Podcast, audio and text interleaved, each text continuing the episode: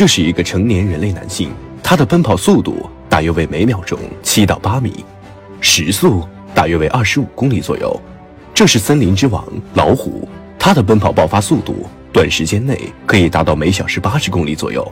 这是汽车，人类陆地上使用最为广泛的交通工具，速度可以达到每小时一百五十公里以上。这是一艘民航飞机，地球上人类最快的交通工具，它的平均时速大约为每小时八百公里。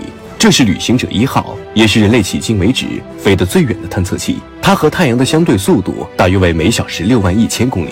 这是地球，它是一颗围绕太阳旋转的行星，它围绕太阳的速度大约为每小时十点七万千米。这是帕克太阳探测器，也是人类目前速度最快的宇宙探测器。它在某些时刻的飞行速度超过了每小时三十九点三万千米。这是光，它每秒钟运动大约三十万公里，换成时速大约每小时十点八亿公里。如果你拥有光速，那么你一秒钟就可以让我们地球赤道跑七圈半。也就是说，你只需要不到一秒的时间就可以到达地球上的任何一个位置。你可以利用光速的强大之处，成为地球上速度最快的外卖员以及快递员。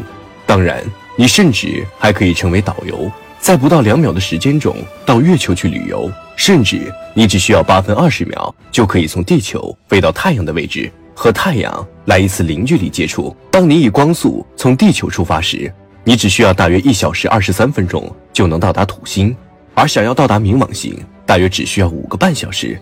作为对比。人类探测器新视野号从地球到冥王星却花了足足九年的时间，这就是光速的尺度。然而，光速也有着其局限性。